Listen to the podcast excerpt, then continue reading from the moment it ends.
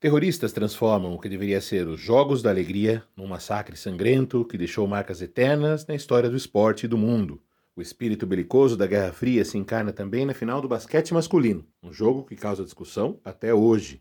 E o Brasil ganha sua primeira medalha no judô, um esporte que ainda nos renderia muitas alegrias. Chegou a hora de falar sobre os Jogos de Munique 1972. Vamos nessa? Começa agora o Olympicast, o seu podcast sobre esportes olímpicos.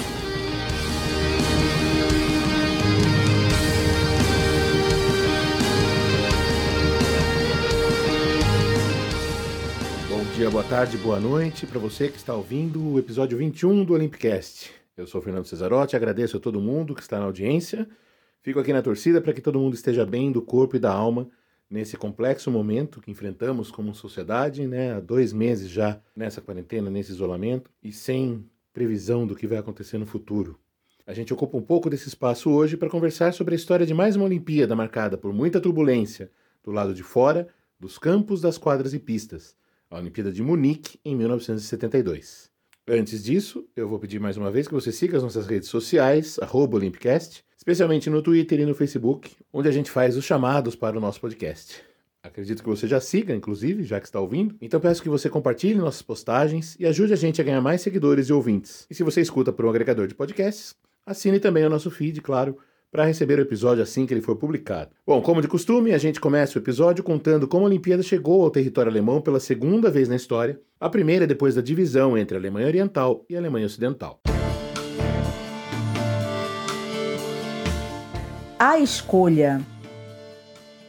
A eleição para a sede dos Jogos de 72 aconteceu seis anos antes, em 66, na sessão do COI realizada em Roma, na Itália. Além de Munique, havia outras três candidatas: a persistente Detroit, que já havia perdido outras campanhas, a espanhola Madrid e a canadense Montreal, que venceria a eleição seguinte e se tornaria a sede em 76. A lógica era a mesma dos mexicanos para apresentar sua candidatura anos antes: mostrar ao mundo uma Alemanha sorridente, vibrante, moderna e, acima de tudo, democrática. Exatamente ao contrário do que acontecera na vez anterior que o país sediara os Jogos, em 1936, sob o comando de Adolf Hitler, às vésperas da Segunda Guerra Mundial. Deu certo. Com 31 votos em 60 possíveis, a candidatura de Munique foi vencedora já no segundo turno de votação. O soft power alemão apostou numa mensagem de otimismo. Colocou um sol como logo, chamou a Olimpíada de Jogos da Alegria e criou o primeiro mascote olímpico que ganhou o nome, um cachorrinho chamado Valde, um simpático Dachshund, o nosso bom e velho salsichinha, que combinava com o tema Die Heiteren Spiel, ou Os Jogos Alegres. A data foi marcada para o fim do verão europeu, de 26 de agosto a 11 de setembro, e o compositor alemão Herbert Hebein escreveu até um hino para os Jogos, este aqui.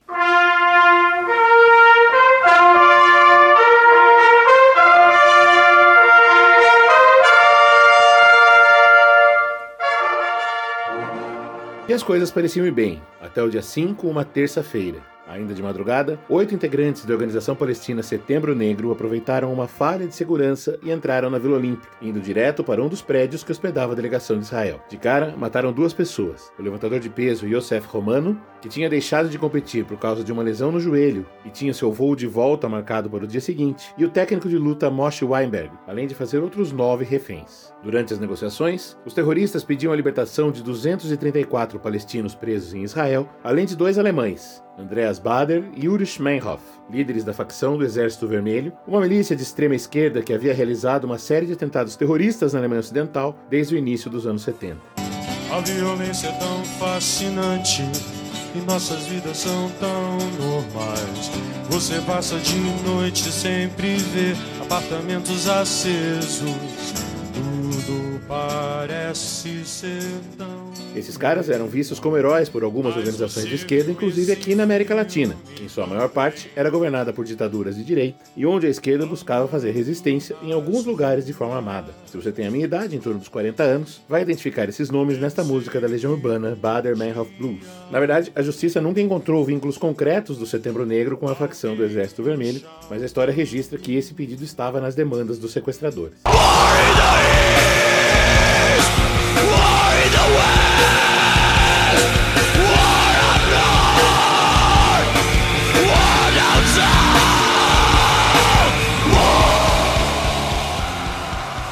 E aqui um novo parêntese só para a gente tentar entender a questão entre Israel e a Palestina. Em 1947, a ONU apresentou um plano de partilha da região da Palestina, com a criação de um Estado árabe e um Estado judeu, que era uma reivindicação antiga da comunidade judaica em todo o mundo. No ano seguinte, a agência judaica, responsável por parte da gestão do local, decretou a independência do Estado de Israel. Esse ato foi imediatamente seguido por uma declaração de guerra dos países árabes.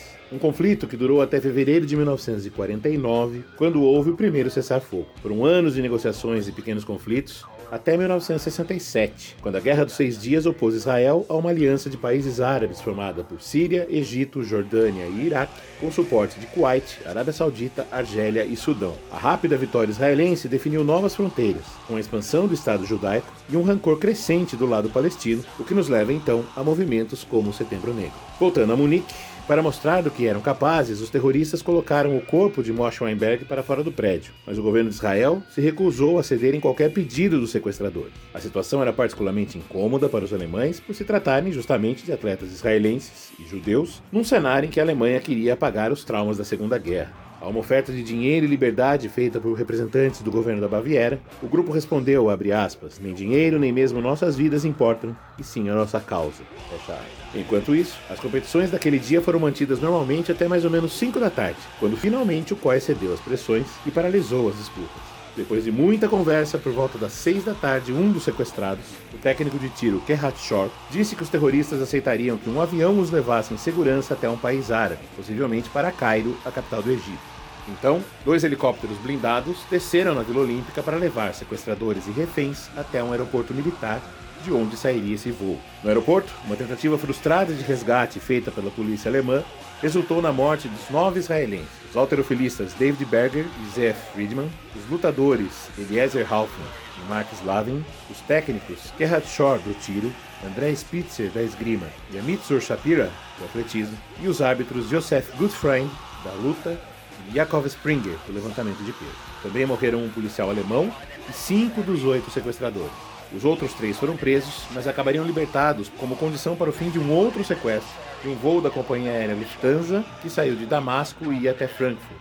É o chamado voo 615. As competições foram suspensas no dia 6, com a realização de uma cerimônia fúnebre no Estádio Olímpico diante de 80 mil espectadores. Mas foram retomadas no dia seguinte, com óbvio reforço na segurança que era, aliás, uma queixa dos israelenses, que desde o início acharam que a segurança dos atletas parecia muito frouxa ali na Vila Olímpica. Os atletas de Israel foram embora, assim como vários judeus de outras nacionalidades e também os egípcios, temendo represálias, uma vez que o seu país havia sido colocado de bandeja na confusão. Os jogos seguiram até segunda-feira, dia 11, sempre sob o peso do massacre. Como disse o corredor holandês Jos Hermens, que desistiu de disputar os 10 mil metros, mesmo sendo um candidato à medalha, é muito simples. Se você está numa festa e alguém entra na festa atirando e matando pessoas, como você pode continuar?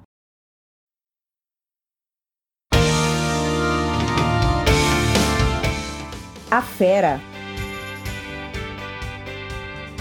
Um desses que foram embora sem esperar a cerimônia de encerramento por medo de novos ataques foi a grande estrela de Munique dentro das competições, o nadador norte-americano Mark Spitz. De família judia, Spitz já estava em sua segunda Olimpíada e chegara a Munique com o respeito de quem tinha feito parte de duas conquistas de medalha de ouro na cidade do México, nos revezamentos 4 por 100 e 4 por 200. Em Munique, Spitz repetiu essas conquistas, também fez parte de mais um revezamento, o 4 por 100 metros medley, competindo no nado borboleta. E brilhou nas provas individuais, levando ouro nos 100 e 200 metros livre, nos 100 e 200 metros borboleta. Com um mero detalhe, bateu o recorde mundial em todas as provas. Sete medalhas de ouro, sete recordes mundiais.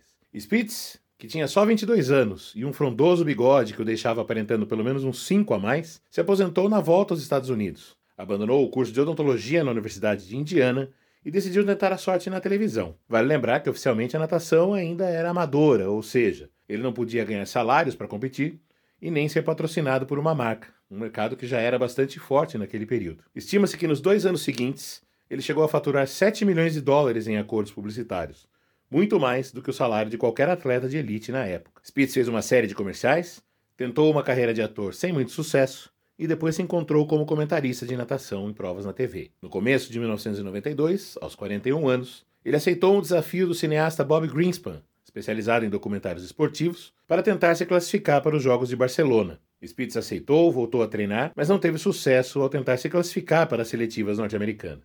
Em 2008, seu recorde foi batido por Michael Phelps, que ganhou oito medalhas de ouro. Mas a mágoa de Spitz não foi com seu sucessor, e sim com os organizadores dos Jogos de Pequim, que, segundo ele, não o convidaram para ir até lá assistir aos Jogos. Os tablados da ginástica assistiram ao despontar de uma nova estrela, a soviética Olga Korbut, uma pequenina garota de 17 anos, 1,50m e apenas 38 quilos, que brilhou com três medalhas de ouro e abriu caminho para o cenário de ginastas jovens e pequenas que hoje é praticamente o padrão do esporte. Além disso, Olga era carismática e sorridente e caiu facilmente na graça dos fãs. Nascida em Hrodna, na atual Bielorrússia, ela tinha 14 anos quando disputou seu primeiro campeonato soviético, fora das regras que exigiam idade mínima de 15 anos. Sua fragilidade física afastou de várias competições no período, e ela surpreendeu o mundo em Munique com seu desempenho na prova por equipes, em que a União Soviética mais uma vez levou a medalha de ouro. Na competição individual, Olga caiu três vezes durante as barras assimétricas e acabou ficando sem medalha. No dia das finais por aparelho, repetiu a apresentação, dessa vez quase perfeita, mas levou apenas a medalha de prata, numa decisão que provocou vários minutos de vaias e ofensas da torcida aos jurados. Olga não se fez de rogada e levou mais dois ouros, na trave e no solo. Em Montreal, quatro anos mais tarde, fez parte do time novamente campeão e ainda ganhou uma prata na trave, mas sentiu que seu tempo havia se esgotado e anunciou a aposentadoria em 1977. Casou-se, virou professora e em 1991 mudou-se com sua família para os Estados Unidos, temendo que poderia se passar na dissolução da União Soviética. Olga completou 65 anos alguns dias atrás, no dia 16 de maio, e hoje vive no Arizona, onde dá aulas de ginástica e faz palestras motivacionais. No atletismo, depois do impacto dos Jogos na Cidade do México por causa do novo piso de tartan e da altitude, os resultados foram menos marcantes. Um dos destaques foi o finlandês Lasse Viren, que venceu os 5 mil e os 10 mil metros, revivendo a tradição de seu país nas provas de fundo, iniciada por Hannes Koleimainen e Paavo Nurmi. Você pode ouvir nossos episódios anteriores sobre os Jogos de Antuérpia 1920 e Paris 1924 para recordar. O caso de Viren foi especial porque nos 10 mil metros, depois de liderar até quase a metade da prova, ele sofreu uma queda ao trombar com outros dois competidores e caiu para o último lugar, mas conseguiu se recuperar e na última volta saiu da sexta posição para a liderança. Uma arrancada com um tempo de 56 segundos e 4 décimos nos 400 metros finais, um tempo impensável para quem já tinha corrido 9.600 metros antes. Em Montreal, Viren repetiu as duas medalhas de ouro nos 5.000 e 10.000 e depois de se aposentar entrou para a política, sendo deputado na Finlândia por cerca de uma década. Hoje, aos 70 anos, curte sua aposentadoria no interior do país. Os esportes.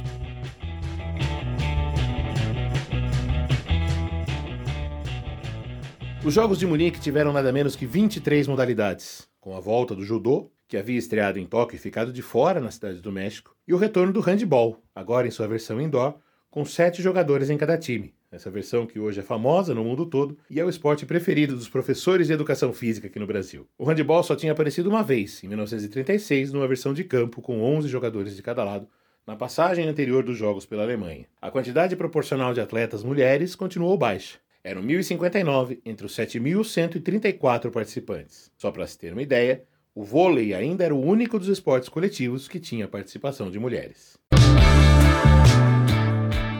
A zebra.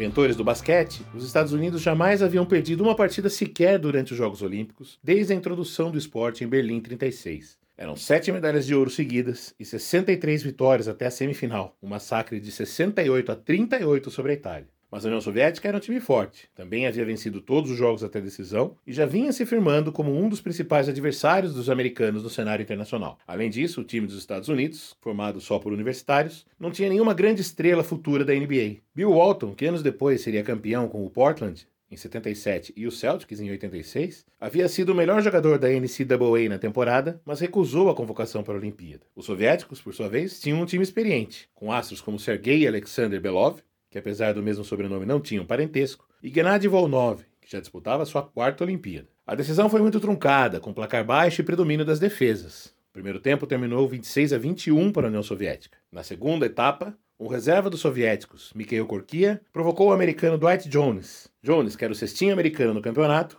revidou, e os dois acabaram expulsos com mais um reserva soviético, Ivan Dvorny. Mais tarde, Alex Belov acertou Jim Brewer, futuro campeão da NBA com os Lakers, durante uma tentativa de arremesso e o tirou do jogo, num lance em que a arbitragem marcou falta normal. O jogo seguiu tenso, os americanos se aproximaram e a 7 segundos do fim, a União Soviética tinha um ponto à frente, 49 a 48, e a posse de bola. Mas Doug Collins interceptou um passe de Alex Belov. Ele acelerou-se e dirigiu para a bandeja quando levou um safanão de Zurab Sakandelidze. Falta. Collins acertou os dois arremessos livres, virando o jogo para 50 a 49. Mas a confusão começou no movimento do segundo arremesso. Uma sirene na mesa tocou, no que parecia ser um pedido de tempo da comissão técnica soviética. Mas o time europeu reiniciou a partida logo após a sexta. Então, o árbitro brasileiro Renato Rigueto interrompeu o jogo para entender o que havia acontecido e mandou reiniciar a partida, com 3 segundos por jogar. O jogo recomeça e a sirene de encerramento toca com a bola ainda no campo de defesa dos soviéticos, para delírio dos americanos, que comemoram e veem torcedores invadirem a quadra. Mas ainda não era o fim. A arbitragem afirma que houve novo erro na contagem do tempo e marca mais uma tentativa. Dessa vez, após um passe de ponta a ponta da quadra, Alexander Belov consegue a cesta da virada, fechando o jogo em 51 a 50 para a União Soviética. Apesar de intermináveis reclamações dos americanos, foi esse o resultado final da partida. Como sinal da recusa em aceitar a decisão da arbitragem, a seleção dos Estados Unidos não participou da cerimônia do pódio e as medalhas de prata nunca foram entregues. Até hoje estão guardadas em um cofre na sede do COI, em Lausanne, na Suíça. Quadro de medalhas.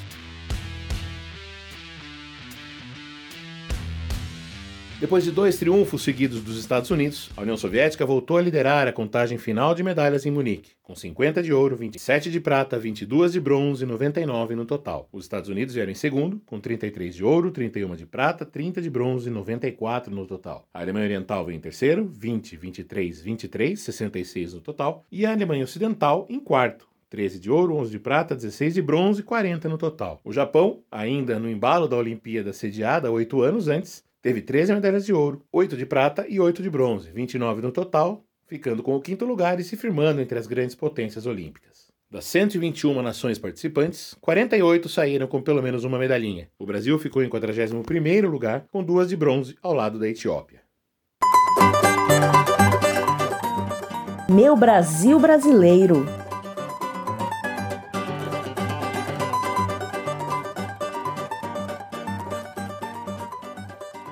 Meio ao milagre econômico e, ao mesmo tempo, sob um momento de maior tensão e terror da ditadura militar, com censura prévia a vários veículos de imprensa e prisões incontáveis de dissidentes políticos, o Brasil teve em 72 mais uma participação discreta, com 89 atletas sendo enviados a Munique, sendo apenas cinco mulheres. No futebol, o time que tinha Paulo Roberto Falcão, Abel Braga e Dirceu foi eliminado na primeira fase, com um empate diante da Hungria e derrotas para Dinamarca e Irã. Muitos analistas dizem que a história talvez fosse diferente se Zico tivesse sido convocado. Mas o craque do Flamengo, que tinha 19 anos e havia sido a estrela do pré-olímpico disputado em Cali, na Colômbia, no fim de 71, ficou de fora. Seu irmão Nando Antunes, militante de movimentos populares e que chegou a ser detido em Portugal pela ditadura de Antônio Salazar, conta que a pressão do regime militar brasileiro obrigou o técnico Antoninho a esquecer Zico aqui no Brasil. Os outros esportes coletivos também não empolgaram. O basquete masculino, que dois anos antes tinha sido vice-campeão mundial na Iugoslávia, perdendo a final para os donos da casa, ficou apenas em sétimo. O vôlei masculino acabou em oitavo. Nelson Prudêncio, prata no México no salto triplo, voltou a brilhar nas pistas alemãs e levou dessa vez a medalha de bronze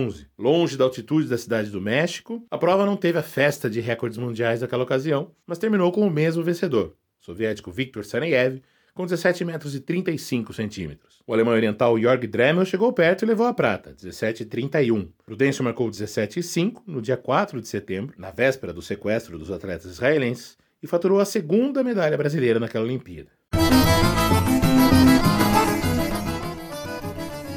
Nossa estrela.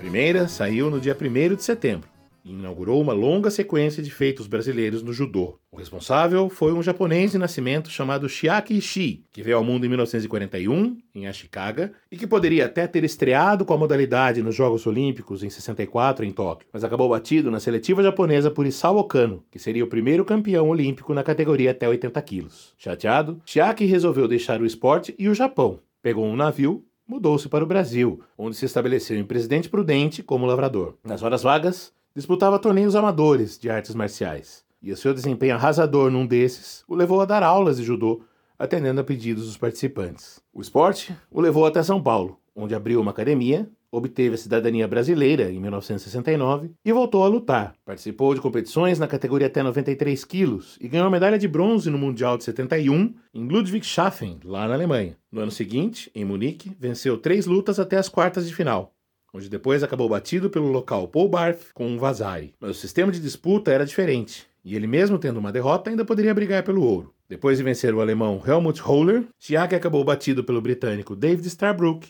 e ficou com uma medalha de bronze. Foi a primeira das 22 medalhas olímpicas conquistadas pelo judô até hoje. Schiak vive em São Paulo e duas filhas, Tânia e Vânia, também já disputaram os Jogos Olímpicos. Em 2019, aos 78 anos, Chiaki Ishii foi incluído no Hall da Fama do Comitê Olímpico Brasileiro.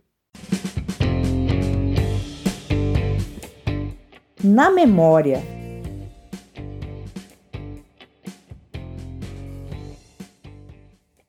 Durante a preparação para a Olimpíada do Rio 2016, a ESPN fez uma série de filmes. Um deles foi um documentário sobre a vida de Shiaki Ishii, com o nome de O Samurai Brasileiro. Discreto, de poucas palavras, ele resistiu aos pedidos da produção até topar contar um pouco de sua vida. Reproduzimos aqui alguns dos trechos dessa fala. Um engenho de judô, bastante gente candidatou, mas ele ganhou. Sertiva. Eu também perdi com ele.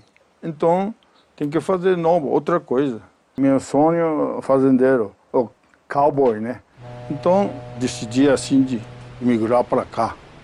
Viagem é como imigrante, né? miserável, assim, sofrendo 60 dias de viagem de navio, né? Balançando muito, estava duro, né? Vomitar, assim, né? Mas foi muito alegria. Depois, direto para a Escola Agrícola de Presidente Prudente, né? Entrei no alojamento e comecei de vida nova de eh, Brasil. O filme na íntegra pode ser visto no YouTube e o link está na descrição do episódio. O mundo ao redor.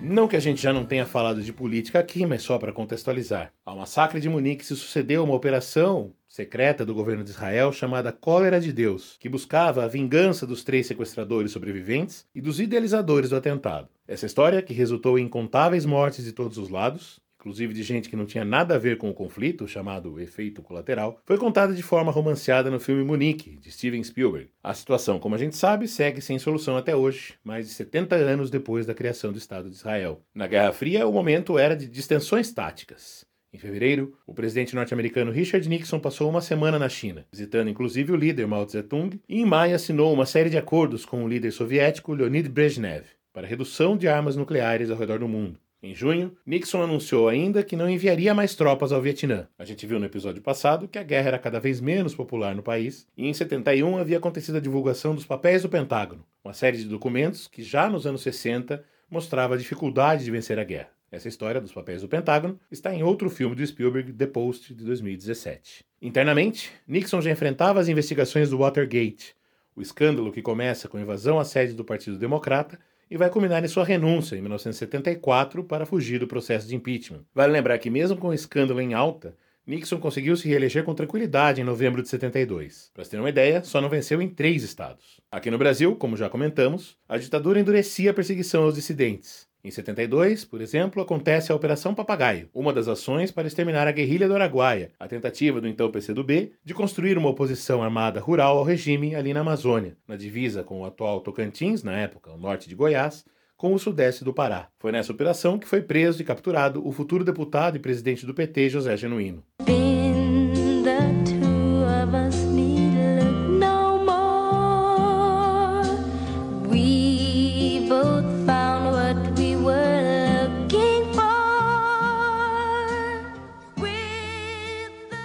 Indo para assuntos mais leves, é em 72 que Michael Jackson lança oficialmente seus dois primeiros discos solo, depois do sucesso com os irmãos no Jackson 5. Got to Be There, em janeiro, e Bem, em agosto, disco do qual a gente escuta aqui a faixa título. No mesmo ano acontece a primeira turnê dos Wings, a nova banda de Paul McCartney após o fim dos Beatles. No cinema, sai a primeira parte de O Poderoso Chefão, clássico de Francis Ford Coppola. Começou a circular o expresso 2222 Que parte direto de bom sucesso Pra depois Começou a circular o expresso 2222 da central Aqui no Brasil, 72 é um ano de explosão de criatividade na música. Gilberto Gil lança Expresso 2222. Chico Buarque apresenta Quando o Carnaval Chegar, álbum que conta com clássicos como Partido Alto e Bom Conselho. Milton Nascimento e Loborges mostram Clube da Esquina. E direto do exílio em Londres, Caetano Veloso apresenta o monumental Transa. You don't know me, bet you'll never get to know me. You don't know me at all som de You Don't Know Me, a primeira faixa de transa, que a gente encerra o episódio 21 do Olympicast. Obrigado a quem chegou até aqui. Se você por acaso ainda não segue a gente nas redes sociais, peço de novo esse obsequio, especialmente no Twitter e no Facebook, onde eventualmente solto algumas postagens. Esse é um podcast independente e a melhor maneira de ajudar é compartilhar o nosso conteúdo por aí, para que ele seja mais ouvido e possa alcançar mais pessoas. Assine também o feed no seu agregador preferido para ouvir o episódio assim que ele estiver disponível. Se tiver um tempinho ainda durante essa quarentena, aproveite para escutar os nossos episódios anteriores desde o começo da história dos Jogos Olímpicos. Eu sou Fernando Cesarotti, editor e apresentador. Esse podcast tem o apoio de Aleteia Vieira, que fez as vozes das vinhetas, e o Vitor Benatti cuidou da identidade visual. Agradeço também a escritora e pesquisadora Isadora Sinai por algumas dicas para entender melhor os conflitos no Oriente Médio. A gente volta logo logo com informações sobre os Jogos de Montreal em 1976. Por enquanto, fique em casa, cuide da saúde física e mental. Um abraço, um beijo beijo e até.